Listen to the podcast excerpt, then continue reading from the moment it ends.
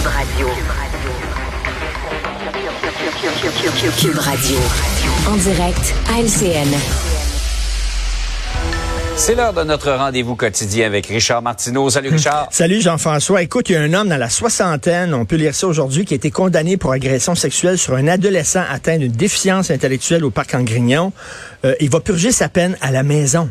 On dit oui, c'est parce qu'il a suivi une thérapie. Tu sais, attends une minute, là. Si je te dis, toi, là, là si tu suis une thérapie, tu seras pas en prison, tu vas rester chez vous, ben, tu vas dire, moi, suivre une thérapie, un fou d'une Mhm. poche. Puis il dit, en plus, il dit, je savais pas que la personne était mineure, puis je savais pas qu'elle souffrait de déficience intellectuelle. Ah, ça, c'est une sacrée bonne excuse. Parce que si la personne était majeure, puis elle souffrait pas de déficience intellectuelle, ben là, je l'aurais agressé sans problème. C'est quoi cette affaire-là? hein, veut dire, euh, il y en a de plus en plus des peines comme ça qui sont purgées à la maison. Écoute, moi, j'en ai purgé une peine à la maison, le deux ans, là, avec la pandémie, là, puis j'avais rien fait, là. Tu sais, on, on se débrouille bien quand même. là. Comment ça se fait qu'on n'envoie pas des pédophiles Ouais. en prison? C'est incroyable. Ben, c'est vrai que même si certains disent que bon, ça reste une détention à la maison, tu es quand même dans tes affaires. Écoute, tu peux regarder Netflix. Et LCN. Québec Matin, il est peut-être en train de nous regarder, là, le- les pieds sur le pouf, là, matin. C'est vrai. c'est vrai, Richard. Hey, c'est le début de consultations importantes aujourd'hui à Québec euh, sur la question de l'immigration. On va-tu en parler de ça? Et là, ça va être la parade des démographes qui vont arriver, les mêmes études. Je pense que ça fait 150 consultations qu'on fait. Alors, faut-tu en recevoir 50 000, 60 000, les, les, les, les étudiants qui viennent ici, les travailleurs temporaires, etc. Au bout du compte, Jean-François, au bout du compte, reste que les immigrants en grande, euh, en grande majorité s'établissent à Montréal. Puis on peut les comprendre, ils vont pas en région, ils viennent ici. Et à Montréal, tout le monde le sait. Tu peux vivre, tu peux étudier et tu peux travailler en anglais seulement. Parle-en au boss d'Air Canada. OK? Alors, euh, c'est ça le maudit problème. Quelle est, euh, quelle est l'obligation pour ces immigrants-là? Ils comprennent rapidement. C'est des gens super intelligents.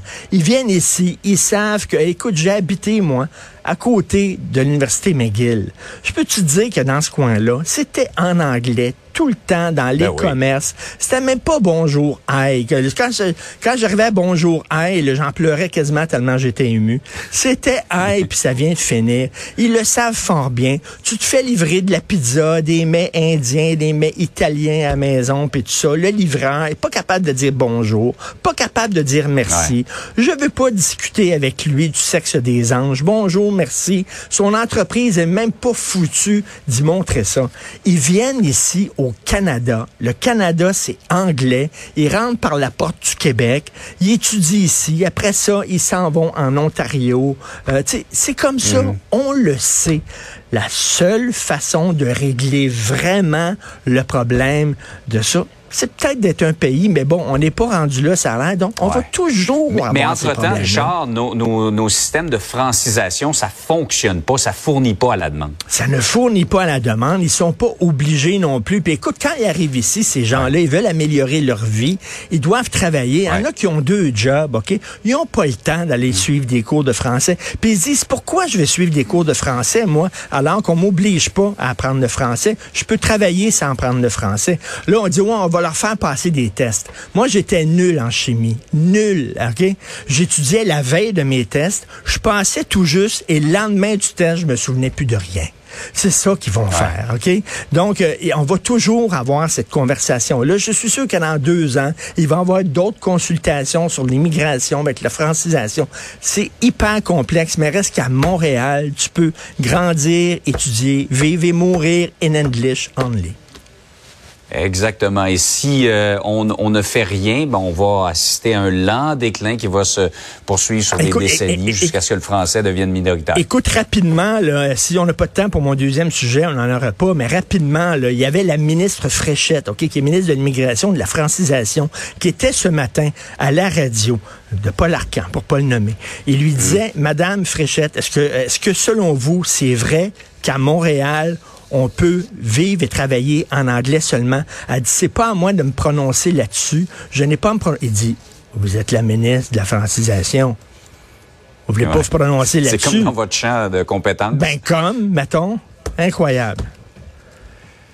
Vraiment, là, ouais, il y a de gros efforts. Peut-être rapidement, Richard, là, parce qu'on n'a Oui. pas beaucoup de temps, mais cette question, de, cette question de la transition de genre, les conservateurs en ont passé, en ont parlé en fin de semaine à leur congrès, ont passé une résolution là-dessus, euh, demandant que les parents soient impliqués dans tout ça. Il y a un sondage également. Ben c'est ça. Écoute, euh, rapidement, là, euh, actuellement, là, si tu es en bas de 16 ans et tu, mettons, tu es un petit gars, puis à l'école, tu veux te faire appeler avec un nom de fille parce que tu t'identifies à une fille, on n'a pas besoin d'avertir les parents.